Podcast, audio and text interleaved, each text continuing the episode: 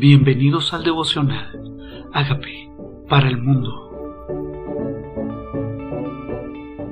Hechos 24, versículo 1 al 27. Defensa de Pablo ante Félix. Cinco días después, el sumo sacerdote Ananías, con algunos de los ancianos y un cierto orador llamado Tértulo, y comparecieron ante el gobernador contra Pablo. Cuando éste fue llamado, Tértulo comenzó a acusarle diciendo Cuando debido, como debido a ti gozamos de gran paz y muchas cosas son bien gobernadas en el pueblo por tu prudencia, oh excelentísimo Félix, lo recibimos en todo tiempo y en todo lugar con toda gratitud. Pero por no molestarte más largamente, te ruego que nos oigas brevemente conforme a tu equidad. Aquí vemos a esta persona que es la que va a acusar a Pablo, llamado, este hombre llamado Tértulo, orador, que está empezando a adular a Félix para preparar su corazón para acusar a Pablo. Y empieza su argumento en contra de Pablo. Nosotros sabemos que el enemigo tiene argumentos y por eso todo argumento que no viene de Dios es llevado cautivo a la audiencia en Cristo Jesús. Pensamientos. ¿Cuántos pensamientos en contra del plan de Dios llegan a tu mente? ¿Cuántos argumentos que el enemigo ha sembrado para, para poner en ti temor? ¿Cuántas dudas el enemigo ha puesto en tu corazón para que te desvíes del plan de Dios? Este hombre llamado Tértulo tiene argumentos, tiene mentiras, tiene confabulación. Así es el enemigo. Se le llama padre de mentira y muchas veces confabula en contra del plan de Dios para nuestras vidas con argumentos que lucieran eficaces, argumentos que no provienen de Dios, que actúan para que nosotros nos desviemos de su plan. Y aquí está este tértulo hablando a Félix. Y dice en este siguiente versículo, porque hemos hallado que este hombre es una plaga y promotor de sediciones entre todos los judíos por todo el mundo y cabecilla de la secta de los nazarenos. Intentó también profanar el templo y prendiéndole quisimos juzgarle conforme a nuestra ley. Pero interviniendo el tribuno Licias, con gran violencia le quitó de nuestras manos mandando a no acusadores que viniesen a ti. Tú mismo, pues, al juzgarle, podrás informarte de todas estas cosas de que le acusamos. Los judíos también confirmaban diciendo será así todo. Habiéndole hecho señal el gobernador a Pablo para que hablase, éste respondió. Qué bueno es que Dios también le da la oportunidad a Pablo de hablar porque siempre entre una mentira nosotros tenemos que compararlas con las verdades y por eso es tan importante conocer la verdad de la palabra de Dios, porque en el mundo espiritual el enemigo siempre va a tener argumentos, argumentos que parecieran válidos, pero no provienen de él. Y nosotros tenemos que tener muy clara la verdad para comparar estas líneas torcidas con las líneas derechas.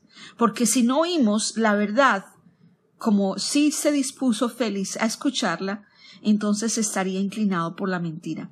Y por eso no podemos darnos el lujo en la sociedad de callar la verdad, porque entonces la mentira ganaría. Y nosotros tenemos la verdad, que es la palabra de Dios, con la que nosotros tenemos como una antorcha encendida, según Pedro, que alumbra el lugar oscuro.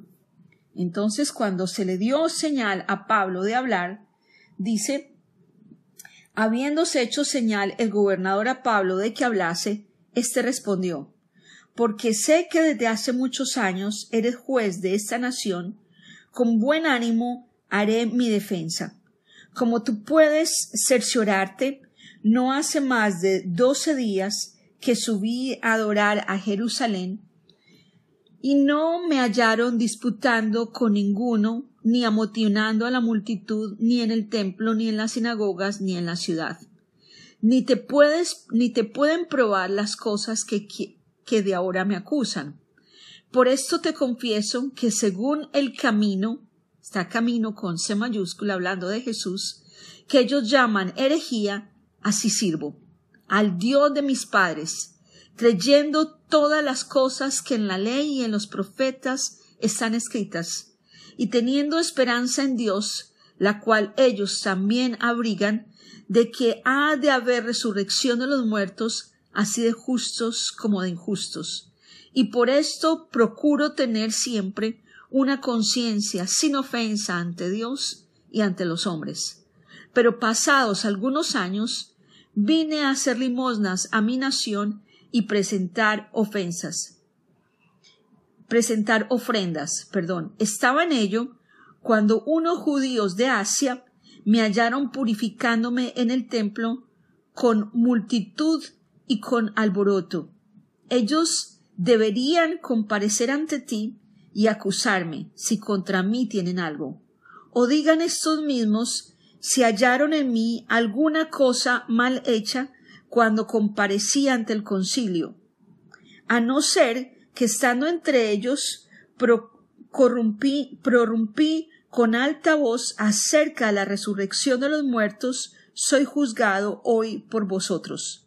Entonces Félix, oídas estas cosas, estando bien informado de este camino, les aplazó diciendo cuando, defendí, cuando descendiere el tribuno Licias, acabaré de conocer vuestro asunto.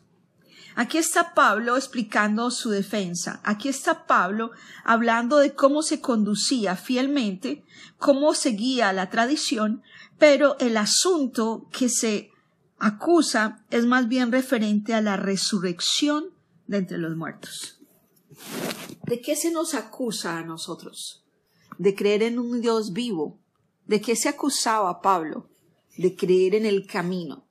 Y ese camino, que está con C mayúscula, nosotros sabemos que Jesucristo es el camino, la verdad y la vida.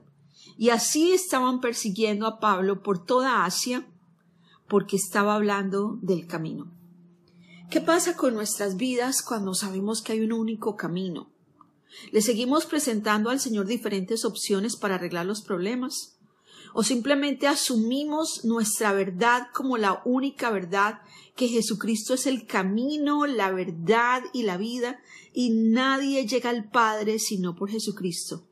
O nosotros conociendo que solo hay un camino, permitimos que nuestras vidas sean otras las direcciones que las personas tomen, como si no fuera una sola la salida para llegar al Padre. Y aquí está Pablo aclarando con vehemencia, con claridad, con sabiduría, que es el camino Jesucristo y que creemos en la resurrección. ¿Estaríamos tan convencidos nosotros que Jesús es el único camino? ¿Defenderíamos este camino? ¿Sabríamos decirle a las personas por qué creemos que Él es la única opción? Pues Pablo lo aclara, porque Jesucristo está vivo, porque creemos en la resurrección y creemos que nos va a resucitar también a nosotros en el tiempo venidero. Eso es realmente lo que se acusa a Pablo. Entonces Félix dice, cuando venga el tribuno se resolverá.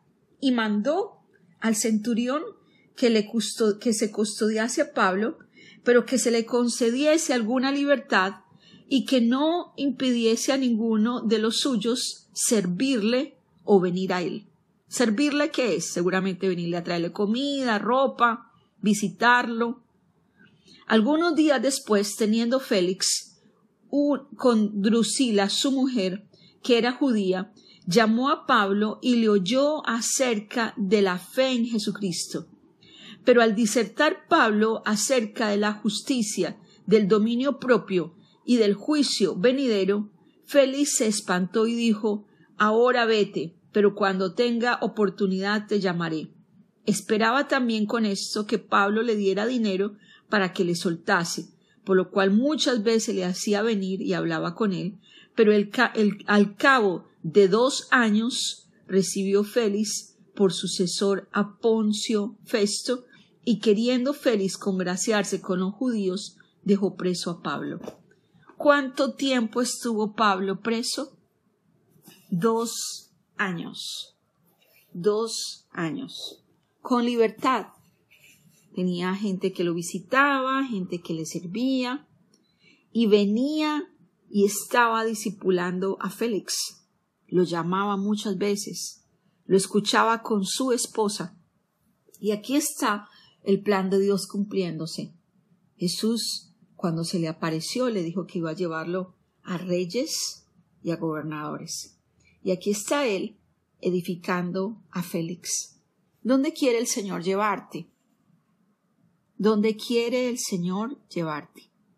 ¿Qué puertas quiere el Señor abrirte? ¿Qué camino va a usar para llevarte al propósito de Dios? ¿Qué estrategias va a usar para que tú llegues a ese plan que Él determinó en tu vida? En el caso de Pablo, fue a través de la cárcel.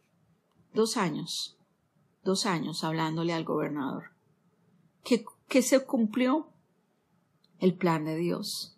A veces el plan de Dios no luce exactamente como nos imaginamos, pero es exactamente lo que Él prometió, que iba a hablar delante de gobernadores y delante de reyes. ¿Dónde te quiere llevar el Señor? Él cumplirá lo que determinó hacer contigo. Él te usará conforme a su plan. Él será creativo en la manera de inventar estrategias de llevarte al cumplimiento de sus planes. Y en su amor no te faltará nada.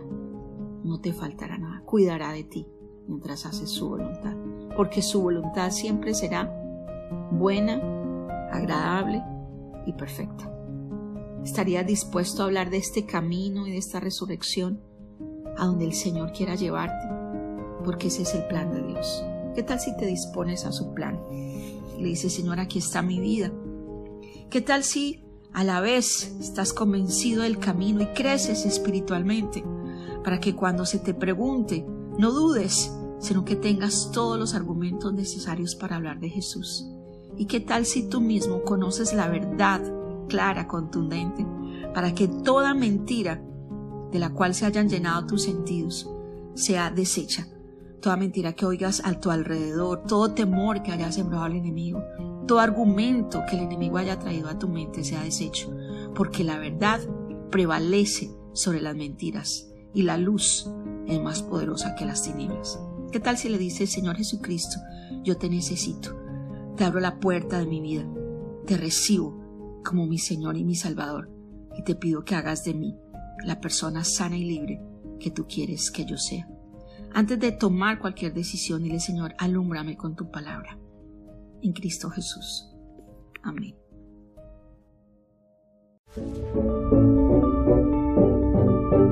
Hola amigos, queremos que usted sea parte de esta obra que estamos haciendo a través de Agape para el mundo y que este mensaje de Jesús llegue hasta la última de la tierra.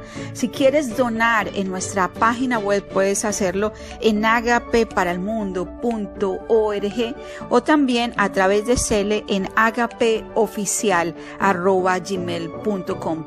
Dios bendiga tu generosidad.